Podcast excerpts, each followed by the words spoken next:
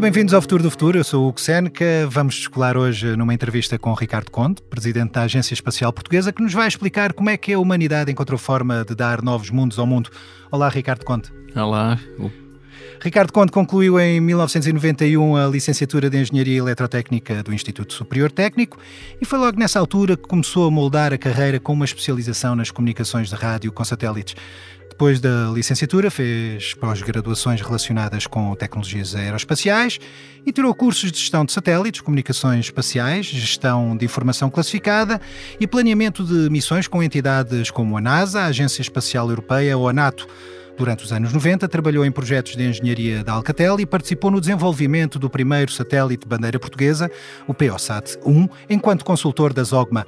No ano 2000, estreia-se como professor convidado da Universidade Independente e, em paralelo, passa a trabalhar com a Portugal Space SA, a primeira iniciativa de constituição de uma agência espacial portuguesa que acabou por fracassar.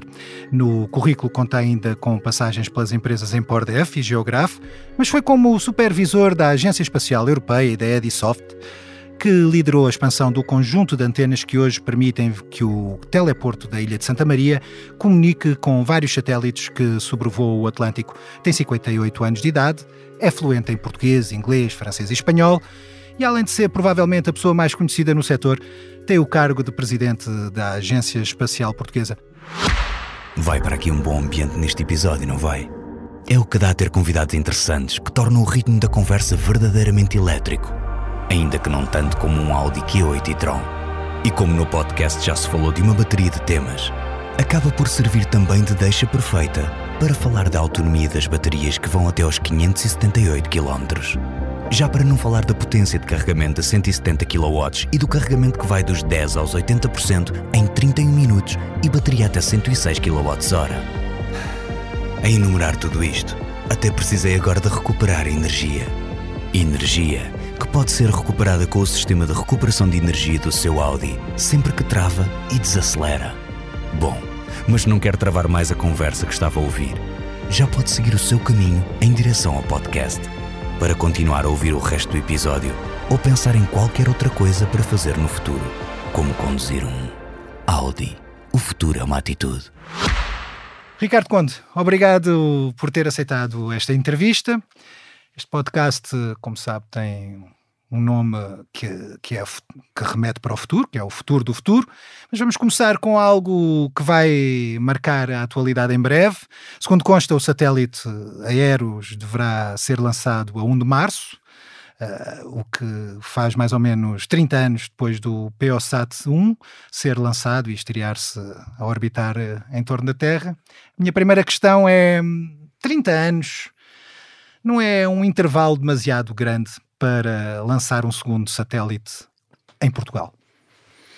Olá, Hugo. Em primeiro lugar, eu fico sempre, uh, talvez até mesmo comovido quando ouço falar do, do, da minha história porque, e do meu currículo, já nem me lembrava, tenho 58 anos, já tenho uma série de, de anos neste, neste setor e obrigado por colocar aqui, digamos assim, esta retrospectiva toda que foi a minha vida, que às vezes nem me lembro um, ao ponto, o satélite aéreo, claro que é muito tempo, obviamente que é muito tempo.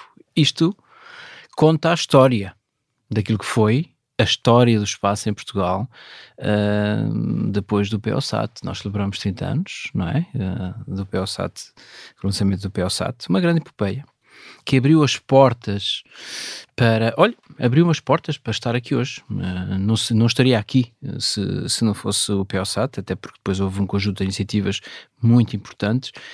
Um, ehm, que definiram um bocadinho a carreira de muita gente que hoje trabalha neste setor. E, e, de facto foi o POSAT que abriu, e, eh, através de, inclusive de formações específicas. Mas conta também a história de muitos fracassos. a conversa está tá animada. 30 sim. anos de, de, sucessos, mas muito fracassos. E eu gostei em particular quando refere a, a, primeira tentativa de se criar as bases, os pilares, para se, os pilares para se lançarem as bases para uma primeira uh, agência espacial em Portugal, e falou de Portugal Space que coincidência, não é? Em 2000 falávamos da Portugal Space e depois foi preciso esperar 19 anos, não é? Uh, para em 2019 termos concretizada a Portugal Space. Portanto, a, a, resposta é muito objetiva. Sim, é um longo, um longo interregno.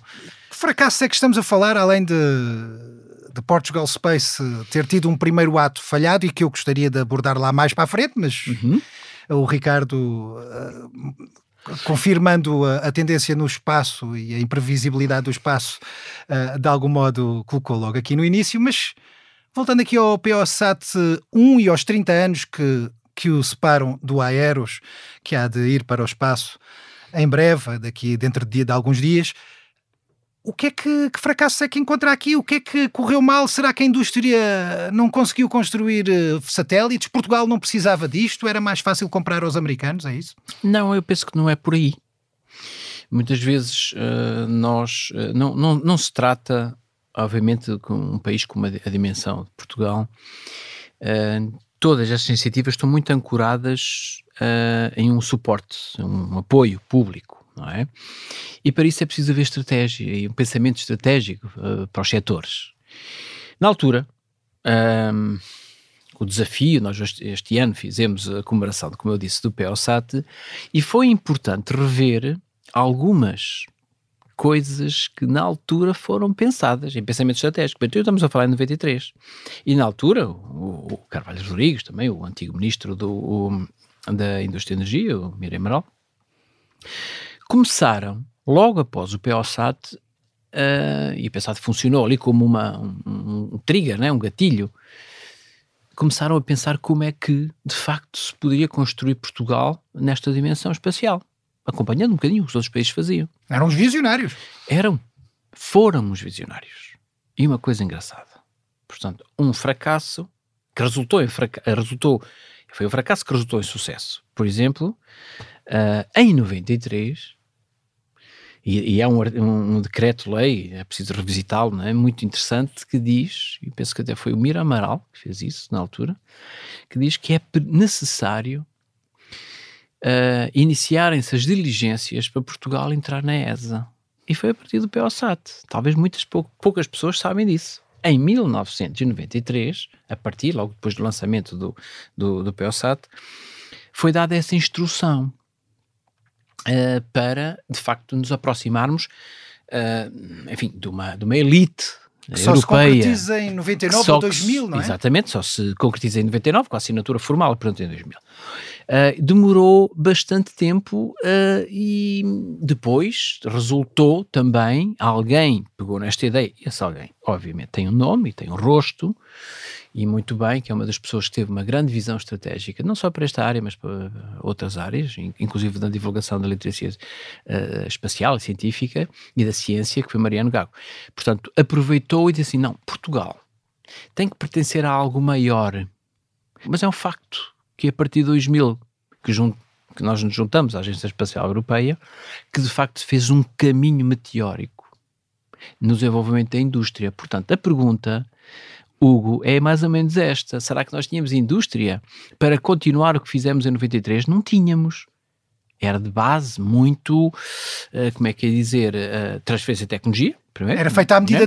de, de, das encomendas. E, e, e, não só, era uma transferência pura e dura de tecnologia, o PSAT, isto não é, não é vergonha nenhuma de dizer, pelo contrário, é uma afirmação uh, muito importante quando nós dizemos assim, é importante eh, fazemos transferência de tecnologia para criarmos o nosso, o nosso próprio destino, não é? A Coreia do Sul fez isto. Na mesma altura. Deixa-me só interrompê-lo. Quando diz transferência de tecnologia, quer dizer comprar, comprar componentes e tecnologia a outros que, que a desenvolvem. E não só. Isso é fácil é a parte do, da, da, operacionalidade do sistema. Isto, trabalhar no espaço é complexo, não é? Não é comprar uns componentes e, e monta, manter, uh, montarmos isto na garagem. Portanto, é algo bastante complexo em termos daquilo que é para que é que isto serve. E depois, uma, uma, ainda um, algo mais complexo. Uh, como é que, sabendo nós para que é que isto serve, como é que isto uh, se, se desenvolve no sentido de transformarmos uh, socialmente, criar impacto e transformar isto uh, uh, em inovação e, em particular, fazer com que se utilizem estas tecnologias para o bem comum. E hoje é mais que sabido que as tecnologias do espaço estão ao nosso serviço. São tão banais que se tornaram commodities, não é? Voltando ao Eros. se me permite agora. Claro. 30 anos é muito tempo, mas também foi o tempo necessário. Não foi o que os coreanos precisaram.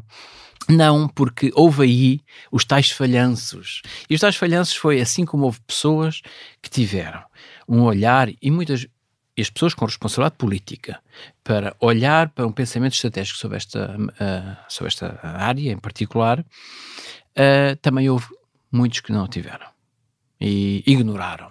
Aliás, uh, eu digo isto obviamente, não vou dizer aqui nomes, mas há uma coisa que aconteceu, quer dizer, uh, porque é que quando se constituiu no final da década a Portugal Space, foi a primeira tentativa para se fazer final do milénio. Final do milénio, exatamente. Gostei do reparo, final do milénio. Porque é que não começamos um novo milénio dando força, dando uh, continuidade àquilo que é uh, que foi a, a esta iniciativa de transformarmos de facto Portugal numa nação espacial. Uh, porque houve aí quem não acreditasse politicamente nisso, não é? Mandaram fechar a iniciativa, foi isso? Sim, na altura disseram que uh, estamos aqui Uh, se calhar estamos numa situação muito complicada, o país, portanto, não, não exige, não se. Uh, o, o, país de alguma forma não está preparado e, e, vamos reconsiderar isso eventualmente para a frente. Tudo que exige financiamento público. E as áreas emergentes têm como base, muitas delas, uh, ou, ou através de, de uh, em particular, portanto, o apoio à investigação, o apoio uh, ao próprio empreendedorismo, hoje há instrumentos que nunca mais acabam. É? Na altura, isto não era assim, isto era dependente de um ministro, de um ministro, ou do ministro da Energia, ou do ministro Transportes, ou do ministro da Ciência. Era algo que vinha também do Orçamento de Estado, não é? Saiu da, da, da Portugal Space SA em 2002. Presumo que a Portugal Space SA não terá durado muito mais.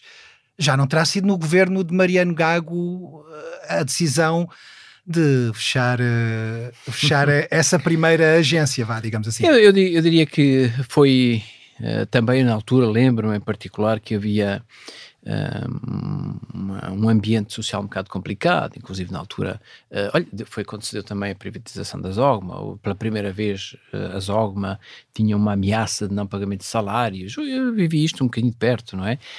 E eu também compreendo que o país eventualmente pudesse não estar. Uh, e, e, não havia uh, talvez a, a, a, massa crítica uh, e, e, também a massa crítica política, não é? Para nos colocar nesta neste trajeto, como houve também em alguns projetos aeronáuticos. Nós desistimos de alguns projetos aeronáuticos na, na, na, por volta dessa altura. e é? havia uma crise que foi apelidada de, de pantanosa, não é? é? Ah, ah, ou seja, houve aí um conjunto de condições que uh, as prioridades eram outras, evidentemente. Não estavam criadas eventualmente ali as condições também políticas para. Porque é preciso, lá está. Isso foi visto também com a criação da agência agora, em 2019. É preciso que nós temos sempre uma o que nós chamamos os champions políticos, não é? Alguém que puxa pela coisa, não é? Que nós uh, uh, reconhecemos em algumas pessoas. O Carvalho Ruiz foi um deles. Puxou, na altura, no seu contexto. Uh, Mira Amaral também. O Mira Amaral também. Depois tivemos o, o Mariano Gago, o Mariano Gago uh, e na altura também com o professor Manuel Leitor e agora o, o, em 2019 o professor Manuel Leitor. E se reparar bem neste percurso históricos destes anos todos, destes 30 anos, aparecem sempre figuras destas, figuras que reposicionam o nosso pensamento estratégico e fazem toda a diferença, porque uh, repare só nisto, Carvalho de Rodrigues fez ali, de alguma forma, uh, criou um, um, uma milestone, como é que se diz isto aqui em português? Um marco. um marco a partir de 93. E depois regra geral, eu aprendi, eh, enfim, com alguém muito conhecido aqui na nossa na praça, que nada termina como começa, não é? Mas alguém tem que começar na esperança de que isso sirva de um legado para continuar. O Carvalho Rodrigues foi um deles. Sei que na altura, enfim, com eh, talvez um pensamento diferente, o professor Mariano Gago também e repare que o professor Mariano Gago deixou um legado muito importante, nomeadamente a nossa adesão à CERN, ao ESO, à, à, às organizações internacionais e à ESA. Na altura ele foi, criou esse marco. E o Manuel Leitor também, em 2019, não é? E, e, agora também na continuação, na consolidação do Manuel Leitor, também outros ministros, em particular a atual Ministra da Ciência também, foi, foi muito importante. Alvira Fortunato. Alvira Fortunato, portanto, muito, muito uh, consolidando uh, muitas das coisas que foram feitas. E isso é extremamente importante, porque consolidamos o caminho. O grande problema é aquele método, muitas vezes nós, há um, há um ditado do, dos nossos camaradas uh, marinheiros que dizem que Uh, não há vento que sopra a favor se soubermos para onde quisermos ir, não é? Houve alguém agora que, entretanto, o, o tal marinheiro, neste caso será um astronauta, ou, ou alguém que com, com propensões a, a gerir missões espaciais, que conseguiu encontrar aqui sim um caminho a seguir, uma missão para, para o espaço lusitano, para o espaço português, será isso. E neste caso so, são as pessoas que, que mudaram e que tornaram o panorama político diferente. E o músculo tecnológico também mudou? Também mudou, mudou. muito. Mudou muito. Eu acho que. O Aeros, uh, diria eu, que já, já tem funcionalidades e já presta um serviço, se calhar, uh, mais robusto ou mais procurado ou mais útil uhum. para a sociedade e para a economia do que, se calhar, o, o, o, o POSAT 1 poderia é providenciar. Talvez não. Dado o contexto em cada um, não é? Na altura, Uh, o POSAT foi verdadeiramente uma revolução. Uh, primeiro, era o último grito da, da tecnologia. E eu lembro, em particular, uh, repare, 93, nós estávamos com a preocupação de observar a Terra. Que é a grande preocupação de hoje, não é? Sustentabilidade, aquilo, é esta, esta, esta encruzilhada que nós nos encontramos hoje. Uh, e, e o POSAT tinha duas funções essenciais, comunicar, uh, uh, ver a Terra, tirar fotografias da Terra e comunicar. E a grande perspectiva, repare bem, a grande perspectiva que era comunicar entre as nossas embaixadas, com as nossas Forças Armadas, já havia uma, uma perspectiva de serviço. É, algumas, algumas notícias revelam mesmo que terá sido útil para falar com a sim, resistência sim. timorense. Sim, e sim, na Bósnia. E eu lembro, eu lembro em particular, e fazer aqui uma confidência para um, para um podcast, que eu estava na, a, a trabalhava nas estações de, de, de terra e via-se via o tráfego a passar, de fragatas. Uh, foi instalada uma estação numa fragata. Uh, e, inclusive tivemos o, o, o, a pessoa responsável em. Estamos a falar de algo que hoje todos vemos no telemóvel. Sim, sim, coisas uh, simples, não é? um e-mail, repare, mandar um e-mail para Timor ou um e-mail na altura que apareceram um e-mail. O Quando Timor era, estava controlado pela, Exatamente. pela Indonésia. Sim. E, e repare só, só esta particularidade, não é? Hoje nós mandamos um e-mail, vamos aqui ao nosso bolso, pegamos o telemóvel, mandamos um e-mail. Antigamente, eu lembro-me, por exemplo, na Zogma, nós tínhamos um computador que estava um género num aquário, a dizer, tínhamos um turno para ir lá, tínhamos 15 eh, minutos às 10 da manhã e depois no outro dia havia uma escala de serviço para enviar um e-mail. E o POSAT enviava e-mails para a Bósnia, para a Fragata, para Timor, e eu vi tantas coisas a passar à minha frente. E o Aeros? O Aeros é a mesma perspectiva. Eu gostava de olhar para o Aeros desta perspectiva, e temos que olhar nesta perspectiva. Primeiro, uh, isso é pouco relevante ser o segundo satélite português é só, é só relevante porque vai marcar um, um, talvez o ano, mas não vai ser só esse satélite que vai ser lançado este ano, vão ser mais, talvez dois ou três. A questão aqui, e já podemos falar um bocadinho para a frente sobre isso, a questão aqui, o Aeros, hum, olha, uh, nós temos aqui sempre um grande desígnio, uh, e é um saudosismo, não é? Muito relacionado com a nossa uh, condição de sermos uma, uma heróis do mar. Os heróis do mar, a nação atlântica, não é? Pronto. E então uh, temos que fazer qualquer coisa por isto, não é? E fazer qualquer coisa por isto é esta, esta dimensão que está à nossa frente, como é que se pode, de alguma forma, monitorizar. O Aeros é o princípio disso.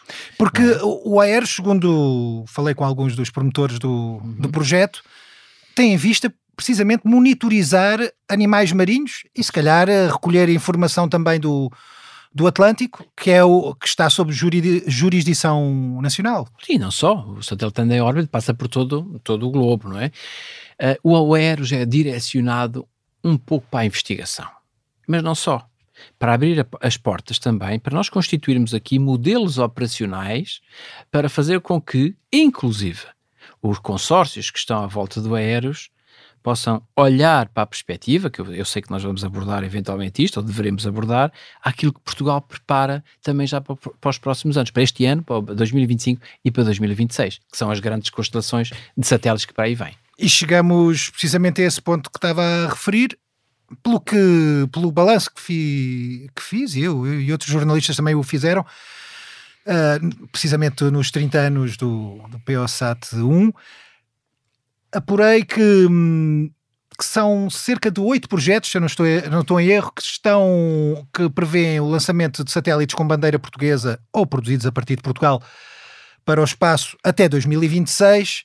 Projetos são estes, o Aeros sei uh, de fonte segura que é, um, é só um satélite, é um satélite solitário, é uma constelação solitária, vá, digamos assim, mas os outros não. Há, há casos em que, em que há dois, três satélites e todos eles com funções diferentes. Que, que, projetos são esses? Se nos puder dizer algumas linhas sobre cada um dos projetos, é, ótimo. É, uhum. Todos estes projetos uh, têm como objetivo. Nós temos que considerar aqui uh, o momento onde estamos. É mais fácil hoje, por isso é que Portugal com poucos recursos que tem, está nesta, tem esta iniciativa de desenvolver satélites, não é? Porquê? Porque os satélites já são mais, digamos assim, entre aspas, baratos para serem uh, uh, construídos e inclusive lançados. É, é uma, e estamos a falar é? de satélites construídos aqui. Uhum, exatamente. Uh, nós temos aqui, reunimos hoje um conjunto de instrumentos financeiros que ajudam muito um, alguém se começar a posicionar, não só na, na cadeia de valor, na construção, mas também na operação. Nós temos que fazer sempre esta pergunta.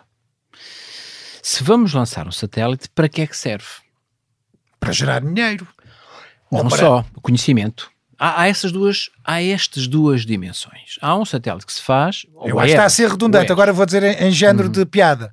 Acho que está a ser redundante, porque ao gerar conhecimento, em princípio, a, a, alguém valoriza e paga por ele, não? Não, não, não necessariamente. Não por esta razão, porque alguns satélites são feitos especificamente para uh, uma componente científica. Ou seja, por trás, obviamente, tem que estar o pagamento de um serviço que é lançá-lo, colocá-lo em órbita, tem que haver um pagamento de serviço para operá-lo, mas o que resulta são os dados. E esses dados vão servir a um fim. Por exemplo, o Eros, as dinâmicas do oceano, alguns parâmetros do oceano. Quem é que vai pagar por isto? Ninguém vai pagar por isto. Quem vai pagar por isto, eventualmente, vai entrar, eventualmente, naquilo que é a cadeia de valor do conhecimento e investigação científica de determinados institutos, por exemplo. Ou seja, não é, eu não digo que não possa ter o valor comercial, mas não é por aí. O próprio é? Estado português poderá ter interesse para as polícias, para os militares, para as pessoas que se dedicam à oceanografia. Mas isso é outra, mas isso é outra dimensão, é uma dimensão de serviço. A dimensão de investigação, que é onde uma boa parte destes satélites que estão a ser desenvolvidos, que são o resultado uh, de o apoio de vários instrumentos financeiros, inclusive o nosso, da Agência Espacial Portuguesa. Uh, e estão a ser desenvolvidos muitos nesta ótica, mas mais. Isto é que é, eu penso que é importante. Na, numa ótica de precursor daquilo que podem ser modelos operacionais de serviços. E aí vem aquilo que é, de alguma forma, o expressivo do que vai ser os modelos operacionais para estar ao serviço daquilo que se vê uh, uh, diretamente através das populações, ou, por exemplo, o controle. O controle ou motorização uh, da orla, das orlas costeiras, de, das zonas florestais, da massa, do, da umidade no solo, da água, a questão, o, o pós e o antes dos fogos, o marítimo, mas num modelo operacional, ou seja, nós utilizamos aquilo porque e, e, falou há pouco, uh, em, em, particular, a proteção civil, ter um instrumento em cima da nossa mesa que de facto é operacional. E estes satélites que estão a ser desenvolvidos têm constituído uma, uma, um caminho de conhecimento absolutamente fantástico. E eu lembro-me em particular de um, o Infante. O Infante foi um projeto uh, absolutamente fantástico, uh, bem definido, que não, não foi lançado. Pois é, que uh, eu estava a surpreender-me por não, isso. Não foi lançado, mas o Infante vai resultar, o conhecimento e alguns subsistemas que foram desenvolvidos, vai resultar uh, nos sistemas operacionais que vão agora ser lançados até 2026. E mais, uh, e eu há, há, bem pouco tempo tive uma, uma enorme surpresa uh, quando, numa conversa com os meus colegas da Agência Espacial Europeia, me dizem que os subsistemas, há um subsistema muito, muito particular que foi desenvolvido no Infante que está a ser aplicado numa missão da Agência Espacial Europeia. Pela resultado, neste caso, uma empresa, não vou dizer que os nomes, mas que eh, uma empresa que desenvolveu essa capacidade e que transformou isso num negócio uh, produtizável, não é? Isso é algo absolutamente fabuloso. E o que vem agora, 2025, 2026, é resultado deste trajeto. Então, Portanto, mas... É o precursor. Ricardo, temos a. Eu vou aqui sim tentar enumerar alguns nomes. Temos a Magal, que, que que há de estar aí a, a descolar em breve. Sim, temos o Eros, temos o Magal, temos o. Uh, assim de, de, de, cor já no. O S, olha, o IST Nanosat, o IST Nanosat do, vai, aliás. De alunos do, do técnico, sim. Do técnico. Deixa-me só dizer algo sobre o IST Nanosat. Que é brilhante, sim, força. É, é brilhante em, em duas dimensões. A primeira. Uh, a primeira Aquilo, é que cabe no, na, na, palma da, da Sim, é um CubeSat, mas isto é o normativo. Portanto, há, os CubeSats são 10 por 10 por 10 centímetros. Portanto, são um cubozinho 10 por 10. É normativo. Uh, uh, a questão aqui, eu penso que mais brilhante é... Isto, o, o IST NanoSat já deve ter cruzado com várias gerações, eu não digo quase gerações, mas pelo menos alunos de curso, uns, umas três fornadas de curso. Porquê? Porque já começou há muito tempo e foram persistentes em particular o professor Rocha, foi uma, foram muito persistentes. E nunca tiveram problemas. Aquilo é um projeto pedagógico e muito bem. Mas, mas resolve facto, um problema real. De... Sim, é um demonstrador. Aviação, é, um, é? é, um, demonstrador. É uma, um conceito que se quer demonstrar. Depois, para resolver o problema, tem que ser um sistema operacional. É diferente. Portanto, é mais é, é, é um projeto académico com um demonstrador de uma, de uma tecnologia. O que é impressionante aqui é Primeiro, resiliência e o budget. Uh, eu posso dizer, até porque isto começou antes da formação da Agência Espacial Portuguesa. Hum, isto foi muito, andou por ali, uh, com vários parceiros, e uh, é impressionante porque atingiram, digamos assim, uma, um, um, percurso, foram apalpando o terreno, bateram todas as portas, nomeadamente, inclusive da ESA, para nós, o, o, já agora, só um título de informação, o o IST Nanosat vai ser lançado no voo inaugural do Ariane 6, que se espera que seja agora em julho. Vamos ver, agora vamos a um Conselho da ESA em, em março e vai-se definir a data. Portanto, o voo inaugural do próximo Heavy Launcher, lançador pesado uh, da Europa, vai levar, entre outros, há muito, muitos projetos semelhantes ao IST Nanosat, nove, penso eu, no Made in Flight, vai no voo inaugural. Portanto, vai, duas coisas fantásticas vão acontecer com o IST Nanosat. Primeiro, um projeto, primeiro projeto meramente académico ou somente académico. Isso é fantástico. Que nos levou, e agora digo isto também, a que nós vamos ab abrir este ano um concurso, estamos na fase ultimar com a ESA também, entre as universidades portuguesas para fazer satélites, não é? E que o prémio vai ser lançá-lo. Quem vai, quem vai oferecer o lançamento vai ser a Agência Espacial Portuguesa. Mas destes oito projetos e o, e o próprio IST, nano, IST Nanosat do, do técnico também, também, também terá outra, outra vertente, mas a maioria destes projetos recebeu hum, financiamento do Estado ou, do, do, ou comunitário da União Europeia sim, sim, para poder avançar. E, hum, mas neste caso eles só avançam se conseguirem, e bem, não é uma crítica, mas se conseguirem também uh, a garantir o, o, o, a parcela restante de financiamento uhum. que venha do, de privados. Uh, ou que eles próprios investam, os promotores do, dos projetos. Acredita que estes seis projetos, vamos acreditar os seis projetos, tirando o, o, o satélite do, do técnico e o, e o satélite Aeros, vão conseguir uh, os financiamentos privados que, que, um, que têm que garantir uh, para, para poderem ser lançados. Ponto 1. Um. Ponto 2. Acredita que eles vão conseguir gerar retorno? Estes projetos, todos estes projetos que mencionou, uh, não têm um retorno financeiro. Tem um retorno, em particular, uh, daquilo que é o conhecimento acumulado e preparar, que é uma coisa que faz muito falta a Portugal, a massa crítica para nós termos aqui, de facto, uma agenda industrial. Muito destas pessoas, destas empresas que estão envolvidas, estão a trabalhar naquilo que são os satélites operacionais que vão resultar deste impulso que o PRR deu, não é? A tal agenda New Space Portugal. Uh, a maior parte destas empresas está lá a trabalhar. Ou seja, é, é, é um sistema de vasos comunicantes aqui. Portanto, não se pode, uh, de facto, ignorar que, que isto tem uma implicação direta.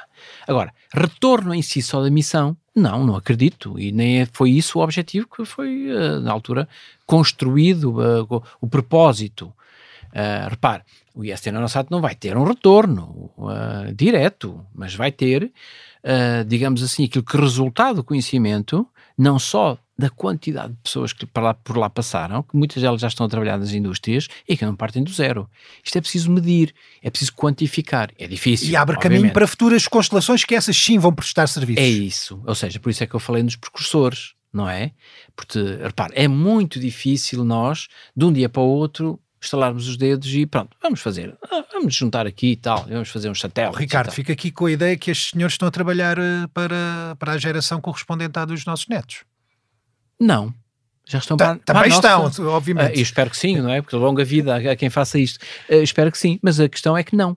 É que estão a trabalhar para já, e isto vai ser um resultado, o trajeto que temos feito até 2026, vai ser, uh, vai, o resultado vai-se começar a ver já em 2025 e 2026. Então acredita que os oito projetos vão acabar por, vão concluir pelo menos num primeiro capítulo bem sucedido, com uma descolagem uh, bem sucedida e com os fundos todos que precisam para não, poder fazer o lançamento? Todos não acredito.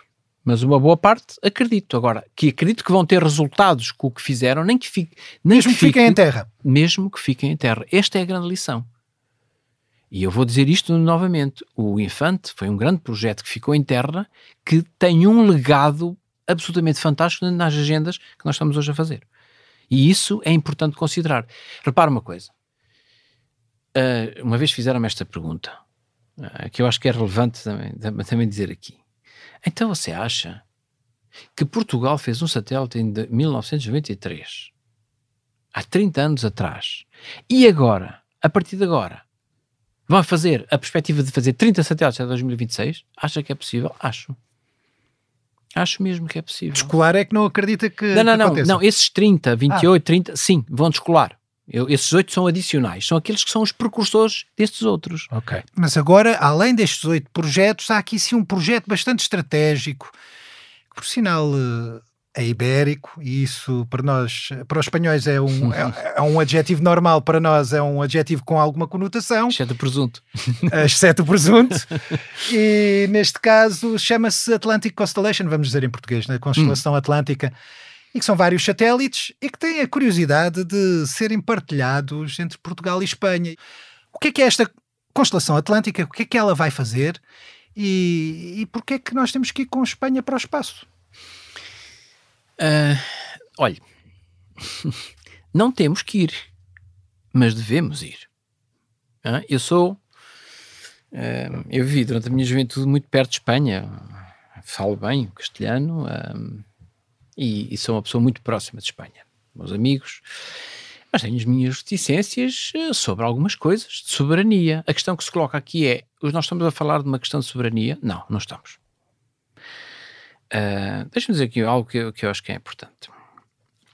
Uh, a nível de soberania, e se me estiver a falar em questão de defesa, Portugal não tem, uh, de alguma forma, satélites geoestacionários que permitem a comunicação segura para todos os pontos do, do, do, do, globo, não é? Mas Espanha tem, não é?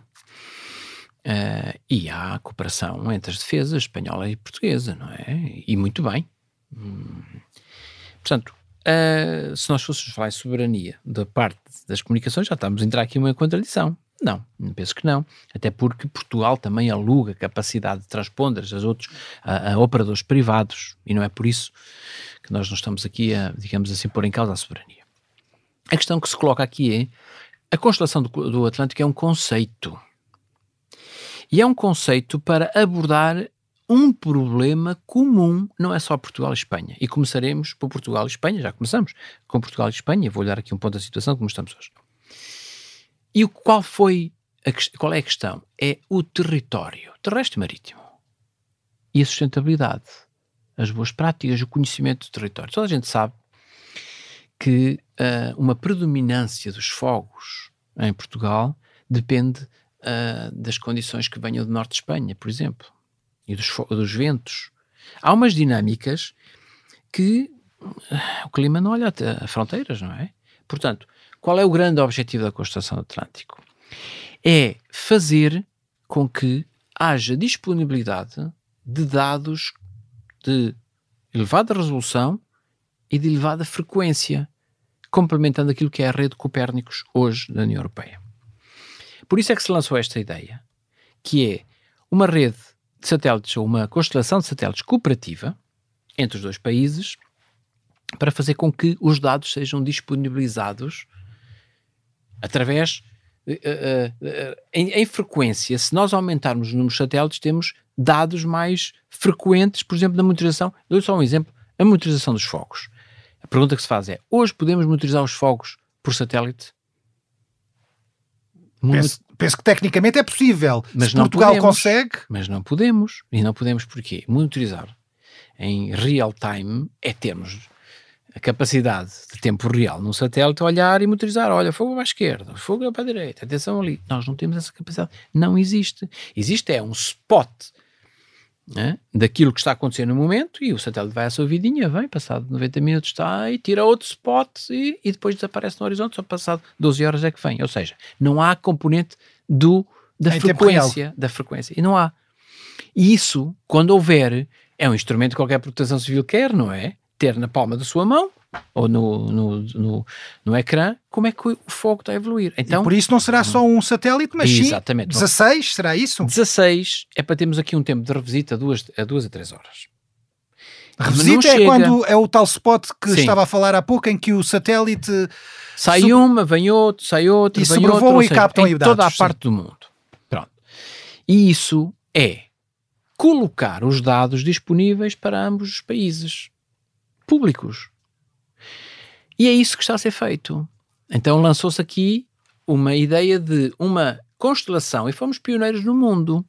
E essa ideia veio daqui, não veio de, de Espanha, que às vezes confunde. A Atlantic Constellation é uma ideia portuguesa, que é uh, colocar uh, a disponibilidade de, uh, de, de, dados em near real time para próximo, em, do, tempo próximo real. do tempo real para haver a capacidade de nós construirmos, vermos modelos de evolução uh, no terreno.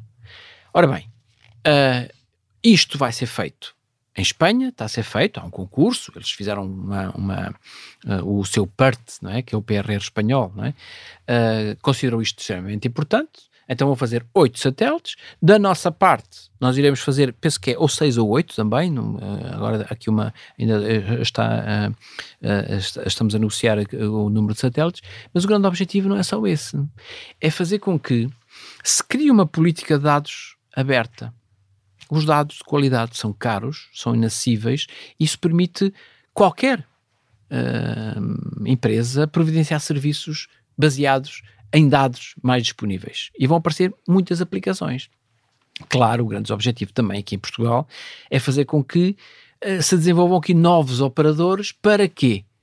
Para nós, de facto, a partir de 2026, e neste caso com o impulso do PRR, que deu este impulso, que, que é uma, um, um valor eh, bastante elevado, para nós termos operadores por satélite, operadores uh, de satélite e termos também uma pequena agenda industrial que conseguimos construir os nossos satélites. Portanto, e isso é quase 30 anos depois da, da UPOSAT o corolário daquilo que é a consagração da transferência de tecnologia que finalmente conseguimos fazer isso. Afinal, é? o engenheiro Carvalho Rodrigues tinha, tinha alguma razão. Há 30 anos, é? Há 30 anos, Mas, não, é fácil, ou, não é fácil acertar a 30 anos. 30 não. anos é nem uma semana, quanto mais 30 anos. Ou, já agora só uma, uma questão. E já agora digo que vamos estender a, a constelação do Atlântico a UK, o Reino Unido e a Reino Unido e a, e a Grécia. Portanto, é, é, o objetivo. Há aqui também umas diligências para fazer com que Angola faça parte uh, da constelação do Atlântico. Agora, isto a nível global é pioneiro. E eu gosto de me centrar neste otimismo. Vamos ter sucesso? Vamos ver. Creio que sim. Uh, como eu disse, nada acaba como começa, portanto, espero que, pelo menos, acabe muito melhor do que começou. E começou bem. Quando é que se prevê as primeiras descolagens? Depois de 2026? De 25 já devemos ver os primeiros, os primeiros satélites. Vamos aqui sim mudar um pouco, vamos aqui sim para um, um primeiro desafio que costumamos colocar eh, aos nossos entrevistados, e neste caso tem a ver com, com uma imagem, e que eu sei que é uma imagem que está relacionada com a sustentabilidade e que é uma capa de um livro. Ora, Ricardo Conde, que, que capa de livro, que livro é este, no fundo? É mais do que a capa, é o livro que está aqui em causa. Porquê é que nos trouxe esta imagem do, deste livro? E já agora digo o título do livro e Sim, o autor. O, o, o, antes disso, eu vivia, no, eu vivo no, vivia no, num sítio rural, não é? Muito longe daquilo que eram as urbes. E eu, para estudar, tinha que andar 40 km, apanhar o comboio para ir para o Liceu de Viana do Castelo. Portanto, sou da zona de Vila Nova Cerveira, portanto, vinha para, para Viana do Castelo. E foi a primeira vez que eu tive contacto com uma disciplina que era uh, ecologia. Que era isto, ecologia, até pela própria palavra, não é? Nós tínhamos essa preocupação na, naquela altura, os miúdos. E na altura, lembro-me em particular, isso marcou-me imenso, que a professora de ecologia, portanto, nós estávamos no 11 primeiro, 12 segundo ano, penso que no 11 primeiro ano, uh, uh, faz uma referência a um livro chamado Crescimento Zero. Crescimento Zero. Um, e o que nós vemos todos os dias na televisão, já à altura se via, que era aquela, aquela métrica do PIB e vamos crescer 2% e vamos crescer 1%, e aquele país cresceu 4%, e, e parece que toda a gente tem esta questão de crescer. E nós vivemos num mundo com limitações de recursos, não é?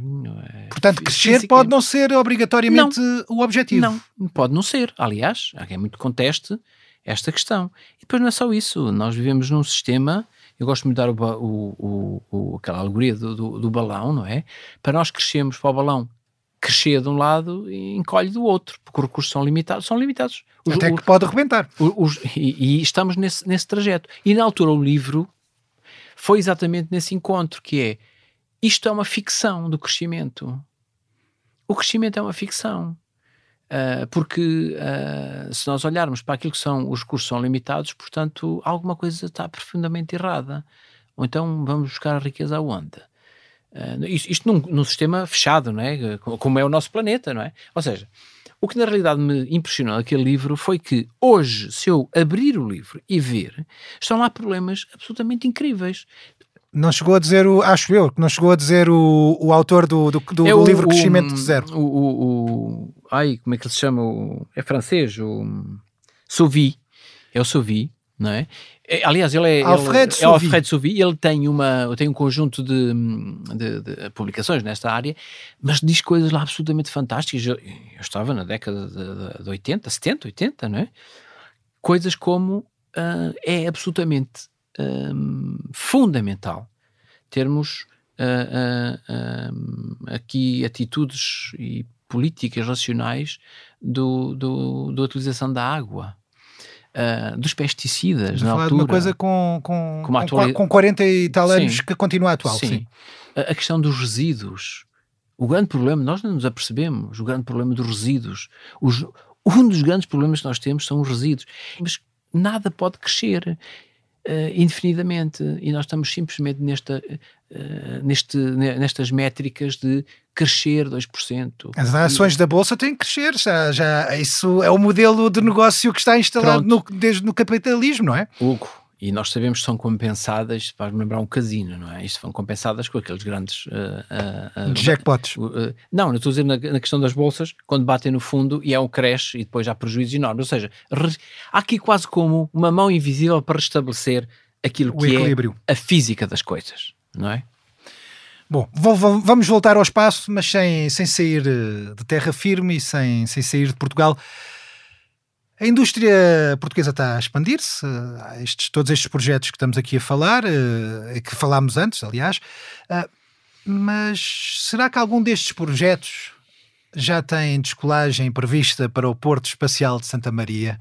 Ou será que na altura uh, em que estes projetos quiserem lançar-se ao espaço, será que já haverá Porto Espacial de Santa Maria? Assim é que a questão, se calhar, faz mais sentido. Eu gosto muito que, da, da, da, forma como coloca a questão. Uh, eu, eu, tenho que dizer o seguinte sobre isso. E, e, e, e penso que quem, quem disser o contrário não está a ser sério. Hum? E, enfim, por, por algumas. Uh, com alguma experiência que nós já vamos tendo neste, neste, neste setor. O acesso ao espaço é uma atividade comercial. No contexto que estamos hoje, é uma atividade comercial. Não é uma, uma, uma atividade estratégica de um continente, uh, tipo os Estados Unidos, uh, é, sempre foi na altura da Guerra Fria e agora. O modelo da, da Guerra Fria já não é o mesmo de hoje, não, é isso? Exatamente. Tornou-se comercial. Vemos com a SpaceX, por exemplo, que é uma, uma empresa. Exatamente. Com apoio, obviamente, das, da, do Departamento de Estado e da Defesa e, e, e a própria uh, Agência Espacial Americana. Uh, nós vivemos aqui um momento complicado na Europa. É? Nós tivemos aqui um gap, espero que agora em, julho haja o Made in Flight do Ariane 6. Mas, uh, a bom rigor, a Europa precisa desta atividade comercial para, para uh, dar expressão aos projetos que estão a ser desenvolvidos. E esses projetos têm que competir no mercado global. Porque senão, uh, isso não são projetos de uns governos e o conceito de acesso ao espaço hoje é um conceito de acesso ao espaço muito diferente quando a França, quando enfim, a ESA, e em particular com a França e com a, Itália, começou a desenhar aquilo que será o, o que era o acesso ao espaço institucional a partir da âncora dos dois países. É diferente. Isto para dizer o quê? Para dizer que se houver oportunidade e aí dizer que nós estamos a seguir as, op as oportunidades e vamos dizer como é que o vamos fazer, se houver oportunidade comercial e interesse comercial para se desenvolver essas atividades em Portugal, em particular, fala-se muito, Porto Espacial de Santa Maria, e não só, sim. Uh, não não agora, vai avançar uma data, nem vai vou, referir. Vou, vou, claro que vou. Ah, pronto. Obviamente que vou, então não vou. Uh, isto, em Portugal, já vai acontecer este ano. Não estou a dizer que vai, vai se lançar este ano. Mas Repare, nós estamos... O que está a dizer, só para, para esclarecer, porque às vezes pode haver mal entendidos hum. e isso não seria bom para, nem para nós dois, nem para, para os nossos ouvintes. O que está a dizer é que o Porto Espacial poderá formalmente ser constituído até ao final deste ano. Uhum. As primeiras descolagens, ou melhor, as primeiras missões espaciais a descolar do Porto Espacial de Santa Maria eventualmente poderão não decorrer ainda durante este ano. É isso não, não, que não vão decorrer este ano, não. Isso aí nem é neste, é garantido. Sim. Nem aqui, nem eh, este ano, nem, nem aqui, nem em nenhum, parte, em nenhum sítio da Europa. Vamos pôr as coisas em contexto. A Europa tem neste momento talvez uns 5 projetos com alguma maturidade para ser pequenos, atenção que eu vou dizer, pequenos lançadores. Não são é, lançadores pesados, pequenos lançadores que perspectivam ver a sua maturidade já no final deste ano, princípio do outro ano. Em 25 é o que se espera a maturidade. Há algumas empresas que, vão, que dizem que já estão, estarão maduras este ano para fazer os lançamentos. Portanto, Santa Ora, Maria já vai atrasado face a esses projetos? Não, não necessariamente. Neste momento, há portos espaciais já a funcionar, não há é lançadores para pôr lá. Porque a Europa está sem, sem lançadores. Porque estão-se a desenvolver. Não é? Esse é o ponto. Portanto, como lhe disse, há talvez uns 5, mas grandes iniciativas, talvez o, o, o, os 5 delas, não, não mais que isso. A questão é, quem olha para isto quer ter um porto espacial, quer olhar assim, eu quero operar dali e de colar, não necessariamente só de um lado. Neste momento, em território europeu, genérico, portanto há UK, a Escócia, é? a Noruega, a Suécia e agora esta perspectiva portuguesa de colocarmos também o, o nosso acesso ao espaço. Qual é a diferença? é que de facto já começaram, aliás, já começaram há muitíssimos anos atrás, porque diligências que, em particular, a Noruega e a, e a Suécia. Só que há aqui duas particularidades muito interessantes. É que nem a Noruega, nem a UK, a Escócia, portanto, são da, da, da União Europeia. Europeia. Portanto, só sobra um. Nesse se nós compararmos as nossas capacidades e as nossas potencialidades, uh, temos aqui vantagens. Temos é que começar. É uma ilha rodeada de mar, em princípio, no caso de haver uh, um incidente. Uh, ou, segurança, não é? Estamos a falar de segurança. E não só. Coisas muito simples, como o bom tempo e o mau tempo, não é? E estar no enfiamento da, da, Guiana Francesa, por exemplo? Sim, isso não é relevante, não é? Até porque nós estamos a falar de, de, de, de lançamentos, eh, enfim, órbitas SSO, polares, assim. A questão é, e não temos vizinhos, não temos vizinhos incógnitos, como tem a Suécia, por exemplo, não é? tem que passar por cima da Noruega, depois tem os russos também. Ou seja, nós temos aqui uma vantagem. A questão aqui é como é que nós somos pragmáticos. Pegamos essa vantagem e transformámos-la em oportunidade, não é? Isto tem a ver com uma algo que eu penso que faz toda a diferença. Primeiro, as empresas que se estabelecerem, nós vamos abrir agora, posso dizer já, a partir de, de fevereiro. Um concurso? Não é um concurso, nós vamos abrir um concurso. Não, não se vai fazer isso. Nós vamos fazer é, vamos ter um período em que vamos receber propostas para, de interesse, não é? Uh, e nessas propostas de interesse, nós vamos, uh, estamos a constituir um, um, um Evaluation Board, um, um, comitê técnico de análise, em que a ESA é um dos players que está, uh, que, que, faz parte, que fará parte, e que vamos dizer qual os, as empresas vêm dizer assim: eu quero lançar de determinado sítio. Nós não dizemos qual é o sítio. As pessoas mais ou menos sabem, até porque depois não há, enfim, não há assim muitos sítios. Atenção. Eu quero lançar daquele sítio. Nós fazemos uma análise técnica Vamos imaginar que eles vinham e queriam lançar aqui em, si, eh, aqui em cima do edifício do Expresso. E nós recebemos a proposta. E depois fazemos uma análise e assim, se o senhor pode lançar, as condições de segurança estão asseguradas. E dava-se o licenciamento. Ou não pode lançar, porque isto aqui é muito perigoso e tal. Essa é que é a base. Portanto, podemos com isto, e é esse o grande objetivo, abrir vários sítios no país com que isso possa ser possível. E retirar a, a, aqui o pensamento que é só, e que foi um clichê que se criou só ali em Santa Maria é que se pode lançar. Não, pode-se lançar num sítio qualquer. Portanto, resumindo e concluindo, a mensagem que vai deixar para, para os ouvintes. Porto de Santa Maria pode avançar ou não, mas também podem surgir portos espaciais noutros locais. É isso que está a dizer? Não, estou a dizer que sim, que podem aparecer em todo lado, que as empresas se propuserem, como é evidente, e até por aquilo que foi os estudos foram feitos já, de facto, Santa Maria aparece como a melhor das oportunidades. E aí vou realçar o seguinte: é que nós vamos fazer, e já estamos a fazer, o nó de acesso e retorno de espaço em Santa Maria. Porquê? O Centro Tecnológico Espacial de Santa Maria. Porquê? Porque temos o retorno de missões. E agora vou dar aqui uma novidade que eu acho que é interessante. No retorno de missões. Com, com lançadores reutilizáveis, sim. Não, não. Bom, estou com reentradas. Reentradas. Nós temos duas missões que se perspectivam agora em julho para reentrar em Santa Maria. Logo, é preciso infraestruturas. E isto cria-nos aqui a oportunidade para nós construirmos a coluna vertebral para fazermos também os lançamentos suborbitais e também ser atrativos na parte do porto espacial. E é por aí que fazemos a nossa escolha. Que agora, reentradas são essas? São satélites que vão a são, satélites ou, ou, ou, outro tipo de, de maquinaria que, que, voltará, voltará do espaço e tentará aterrar no Exatamente. porto? Ou no, uh, espacial tentará, ou tentará aterrar no mar ou à no volta? No mar, à volta e no aeroporto de Santa Maria. Uh, eu vim de Santa Maria há, há, duas semanas, sensivelmente, no dia 5, estive lá no dia 5, e tivemos uma reunião muito importante com a ESA, Uh, um dos de, das missões que vai aterrar em Santa Maria é o Space Rider. E o Space Rider, uh, estamos a ver se, e vai ser tomada a decisão em breve, se Santa Maria vai ser o maiden flight do Space Rider. Se isso acontecer. Está agendado para quando? Uh, vamos agora discutir agora no final de março e vai-se tomar uma decisão. Abril, maio deve-se tomar a decisão. Ou seja, se nós tivermos, estamos a construir as infraestruturas nesse, nesse sentido, se o Space Rider, o veículo reutilizável europeu, se aterrar em Santa Maria, abre aqui a porta a que definitivamente aquele será um hub a considerar nas futuras missões espaciais para a frente. O Space Rider a ser lançado será no, no próximo ano, será isso? Não, é lançado em 26. 26. Sim.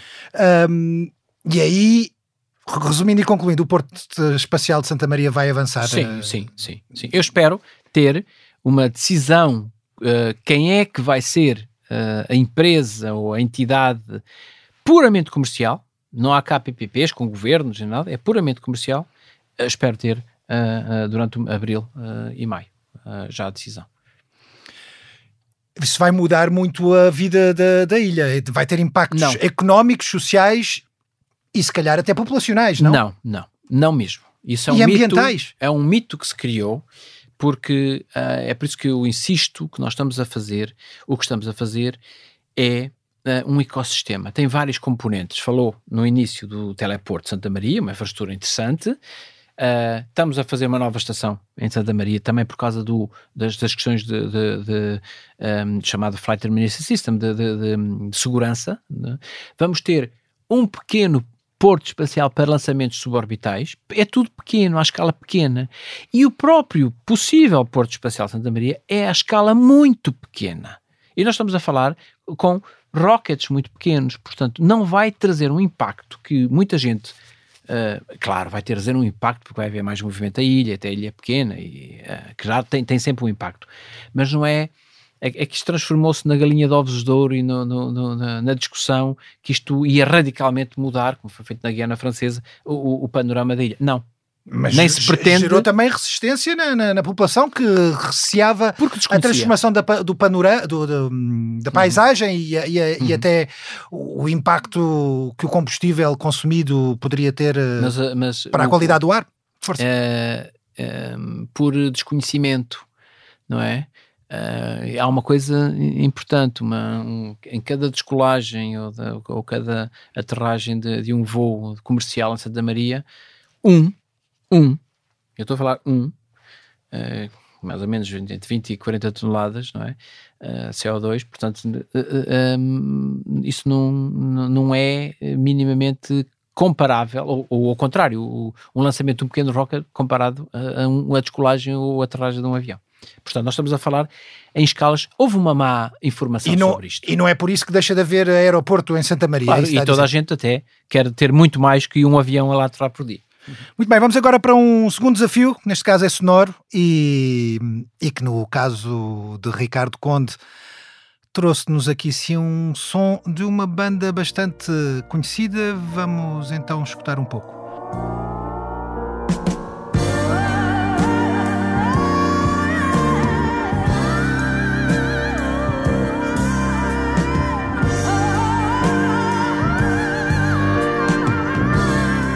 Ricardo, eh, que música é esta e qual é a banda eh, que a toca? A banda é, enfim, é os Pink Floyd, que é uma banda do meu tempo. Ah, foi o tempo em que eu fui comprar, que trabalhei durante três meses, na- quando apareceu, e trabalhei no arquivo do tribunal, ah, lá da minha terra, Vila Nova Cerveira, e ganhava ah, 4 mil, ganhava teoricamente 5 mil escudos por mês, ah, mas que me descontaram 10 cêntimos um, ou 10, 10 escudos ah, do imposto de selo quando eu fui receber o, o salário não é? no final do mês, que eu nem sabia, foi o meu primeiro trabalho, tinha pai, 16 anos, foi quando fizeram a ocu- ocupação dos tempos livres. Eu fui. E para quê? Porque eu queria comprar um gravador. O meu sonho era ter uns giradiscos, nunca tive uns giradiscos. Eu só tive uns giradiscos há muito pouco tempo. Há muito pouco tempo, enfim, era já adulto, não é? E então, pronto, fui fazer uma. Juntei durante três meses, fiquei danado porque só ganhei eh, cada, por, por mês 4.990 escudos, faltavam-me 10 escudos, eu tinha tudo bem planeado e fui comprar um gravador de cassetes. Para quê? Para ouvir algumas bandas que eu ouvia na rádio, não é? E, e esta, este, este, este álbum absolutamente fantástico do- dos Pink Floyd, um, que é, foi uh, Great, The Great Gig on Sky- of the Sky, ou in the O Sky. tema que ouvimos, Sim, sim. sim. Uh, que é uma das, das, uh, das músicas, em particular a, a parte da voz, que me, que, que me de facto faz ainda hoje. Eu ouço isso in- inúmeras vezes no carro. Ainda, ainda vinha, quando vim para cá, vinha a ouvir isto. Que me, não sei, tem ali um clique qualquer que me leva para esta viagem no cosmos. Acredita que na próxima, na próxima década a humanidade vai mesmo chegar a Marte? Eu sou talvez um bocado cético porque eh, isto faz parte também do momento em que nós temos que imaginar, dá uma certa sensação que se imaginarmos as coisas e as coisas acontecem, não é? Nós temos aqui um grande problema pela frente. E o problema que temos pela frente chama-se exatamente. Distância? Uh, não, chama-se se nós temos tempo para isso. É, é, que nós estamos aqui numa encruzilhada muito complexa neste momento. Uh, talvez uh, eu não quero ser, enfim, ter aqui um, levantar aqui um drama e, e, e a conversa ser, ser depressiva, mas uh, temos mesmo que chegar a Marte para ir pela, pela, pela, pelo lado otimista. Nós temos que chegar a Marte, mas é assim. Eu, aos dias de hoje, nós chegamos a Marte, nós levaríamos eventualmente mais de um ano e meio. Não é? Uh, só chegar lá. Só chegar lá. Hum, não, uh, pela experiência, nós somos biológicos, nós somos o resultado de uma evolução de milhares de anos aqui neste, neste ambiente muito protegido uh, e muito vulnerável. nós precisamos aqui de transformações profundas. a nível que é o nosso genoma, por exemplo. Eu, a, a Marte, nós já fomos, um, temos robóticos, não é?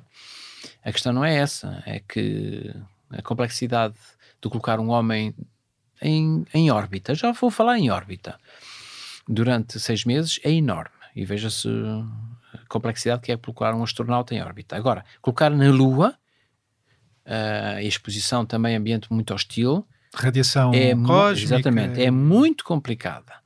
Em Marte, temos o, o processo tudo muito mais complicado em termos de viagem.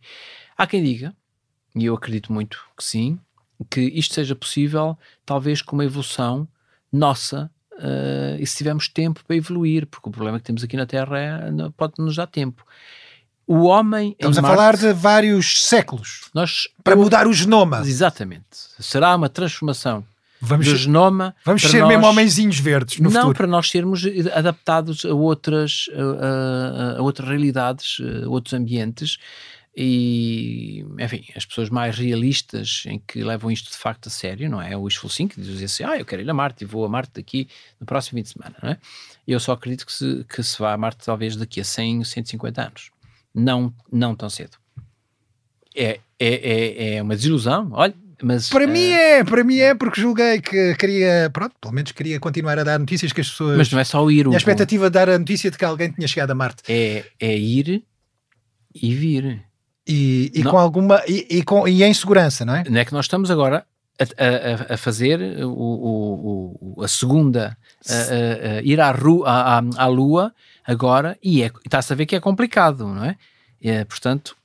Só para, yeah. só para não, não ficarem aqui dúvidas, quando diz 100 a 150 anos, está a dizer ir com, com um ser humano a Marte, não está a dizer Sim. 100 a, 150 anos já, já ter uma colónia uh, humana em Marte. Sim, mas está eh, bem. É, é, depois de ir uh, o primeiro, digamos assim, uh, as coisas depois tornam-se mais previsíveis, não é? O problema não é ir, é ir e vir. E a questão é toda esta adaptabilidade que é necessário. É, é, ir e vir em segurança. Eu estou em crer que é, é um desígnio que tem que acompanhar com muitas transformações nossas, inclusive biológicas. Vamos agora para um, um, destino um bocadinho mais próximo e na Lua. Na Lua agora há um grande entusiasmo e até ao final da década, início da, da próxima década, já, já se conta haver uh, algumas, algumas novas instalações, vamos dizer assim, ou até o princípio do que serão bases lunares uh, chinesas, uh, europeias e americanas em especial, e, e, em permanência isto isto não pode abrir aqui assim, um potencial conflito, tanto tecnológico como mesmo militar? Obviamente que sim. Esse é o grande elefante na sala, que é a militarização do espaço e da conquista espacial, não é? a exploração espacial. Uh, se nós olharmos para, para o histórico, as motivações da conquista do espaço foi uma hegemonia uh, de um país, tecnológica, não é? Uh, e, é, há, há, dois, há duas grandes motivações que não hoje não são diferentes daquilo que eram da década de 60. Uh, uma extensão geopolítica, não só da sua hegemonia tecnológica, como também da, da supremacia militar. E depois, uh, os recursos. olha-se para a Lua também como uma fonte de alguns minerais raros. Portanto, as motivações são as mesmas. O grande problema que se coloca e gostei da pergunta, uh, foi, uh, ou é, como é que nós olhamos para a partilha da Lua? Vamos imaginar que nós vamos extrair os recursos. Extração de recursos implica propriedade. Não é? Sejamos sinceros, isto é como aos poços de petróleo, não é? Uh, alguém tem que assumir a, a, a propriedade. o, tratado, o tratado Sideral da, claro. assinado nos anos 60 da ONU impede, ainda com algumas exceções, impede isso. Pronto, óbvio que sim. Agora, uh, vamos lá ver se esses, uh, se esses, impedimentos se mantêm quando se nós estamos confrontados com, aqui, com recursos que de facto são valiosos e que exige que os Estados tenham outra posição e que nós sabemos que os tratados, sabemos que os tratados, eh, inclusive os países que pertencem à Organização das Nações Unidas, eh, não respeitam nas suas mais elementares coisas, não é? Portanto, a questão que se coloca aqui é quem for à Lua e... Tem direito a minerar? É isso. E tem direito, a, é o first come, first serve, o, o primeiro que chega, o primeiro que se serve, e depois eu venho logo a seguir.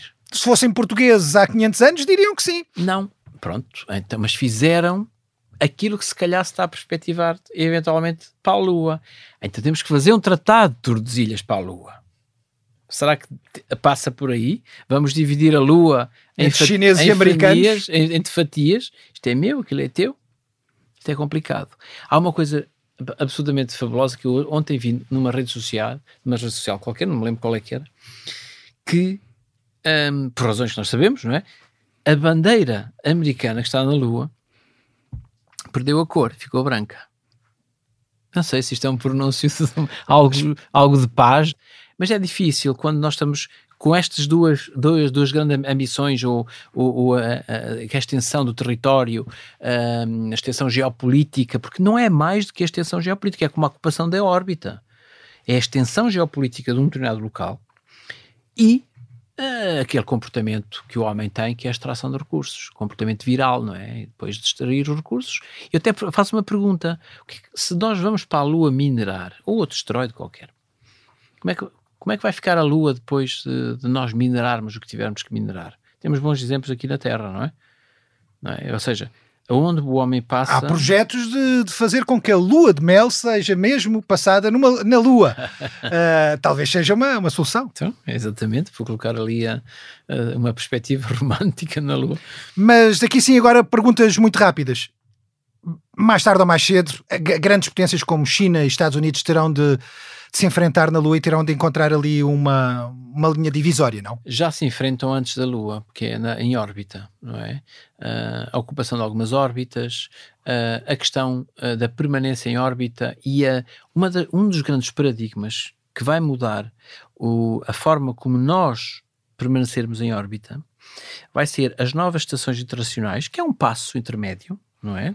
Hum? Os novos armazéns de reabastecimento, digamos assim, armazéns ou reabastecimento em órbita para pontos para, para a Lua. Eh, e aqui uma coisa que é extremamente importante: a manobrabilidade em órbita. O que é que significa? Significa que nós tenhamos a capacidade, ou haja a capacidade, de eu estando numa órbita, ir a outra órbita e interferir com um satélite, por exemplo, de comunicações ou um satélite de observação da Terra. Isso aí é um, uma atividade hostil. Isso já se começa a, a verificar. Portanto, há, há relatos uh, de algumas aproximações, de alguns, uh, enfim, uh, veículos, digamos assim, tripulados para mudar a órbita de determinado satélite ou fazer simplesmente a sua desativação. Isto já existe, isto não é ficção. Agora, se nós estendermos isto para um policiamento em órbita também que vai ser necessário, através das estações internacionais, aí sim, nós estamos naquilo que nós não, não imaginamos hoje, que este todo mercado cor-de-rosa, que é o New Space, possa, possa ser um mercado muito regulado e muito dependente daquilo que é a militarização do espaço. Por falar nisso, são temas uh, sensíveis e para fechar a entrevista, é presidente da Agência Espacial Portuguesa, uh, para todo efeito tem que lidar com, com a sustentabilidade, com a ecologia, com o caminho, com o novo caminho marítimo português que que vai pelo espaço, neste caso, para descobrir eh, o que é que temos no mar, mas também tem que lidar com, com situações relacionadas com geopolítica, militarização do espaço. Será que os presidentes de agências uh, espaciais vão passar a ter que ter uh, medidas de segurança próprias, tendo em conta a informação com que lidam? Será que vão ter que estar, vão, vão passar a, a estar equiparados aos mais elevados dignitários do, do Estado? Eu posso dizer que essa pergunta não é nova. Já se colocou, inclusive a nível nacional, não é? Porque uh, a grande questão aqui é do nosso âmbito de atuação. O nosso âmbito de atuação é muito civil, muito pacífico, mas há segredos industriais, há um conjunto também de, de estratégias eh, de posicionamento dos países, porque a agência aconselha o governo, não é? E nesse aspecto isso já se considerou. Agora, mas não se sente especialmente vulnerável? Não, não sinto. Uh, tive algumas situações, confesso, uh, sim. Tive algumas. Tais como? Não, não, não vou revelar, mas tive. tive uh, é, é de... Encontros de terceiro grau? Não, Seria posso isso? dizer, por exemplo, eu dou-lhe um, talvez aquilo que eu possa revelar. Há coisas que não posso, obviamente. Não é obviamente, é claro. Não é? Até porque tem a ver com. Uh, Estão classificadas, por exemplo? E sistemas de segurança e tudo. Nós temos uma relação muito próxima com os nossos serviços de segurança. Uh, e, agora, eu tive aí uma situação muito complicada que nem percebi muito bem, nem me via nessa situação. Foi, fui convidado para ir ao, ao, ao Fórum uh, Internacional de, de, na, na, na Polónia, uh, como é que se chama? O Fórum Económico. Um, epá, e a página de tantas começa a receber um conjunto de ameaças, não é? De, de que uh, quem fosse participar, e e-mails dirigidos, e não só à minha secretária e ao secretariado também da agência, que havia uh, retaliações se nós participássemos no Fórum Económico Mundial. Um, não o impediu de participar? Não, é engraçado, tive lá até uma, um deputado que foi que eu conheço muito bem, que, que participou, depois ainda cruzei umas informações com ele, se ele tinha recebido, mas acho que aquilo também tinha sido enviado para muita gente, com, com responsabilidade. Foi de facto o que mais me intimidou. Também tem, tem outro episódio muito giro, mas, eh, mas uh, é, é, de vez em quando que nós pensamos, quando nós andamos aqui eh, aliados disto, não, não, não, não pensamos, mas quando pensamos nisso, se calhar. É uma vertente a, ter em conta. Ter em conta, é. É com esta vista privilegiada para as estrelas que terminamos aqui esta entrevista com Ricardo Conde. Na próxima semana, o Futuro do Futuro voltará com mais um convidado pronto a desbravar o desconhecido. Eu sou o Hugo Seneca, a sonoplastia esteve a cargo de Tomás Delfim e João Ribeiro. Pode ouvir-nos nas várias plataformas e também no site do Expresso. Até lá, já sabe, o futuro faz todos os dias.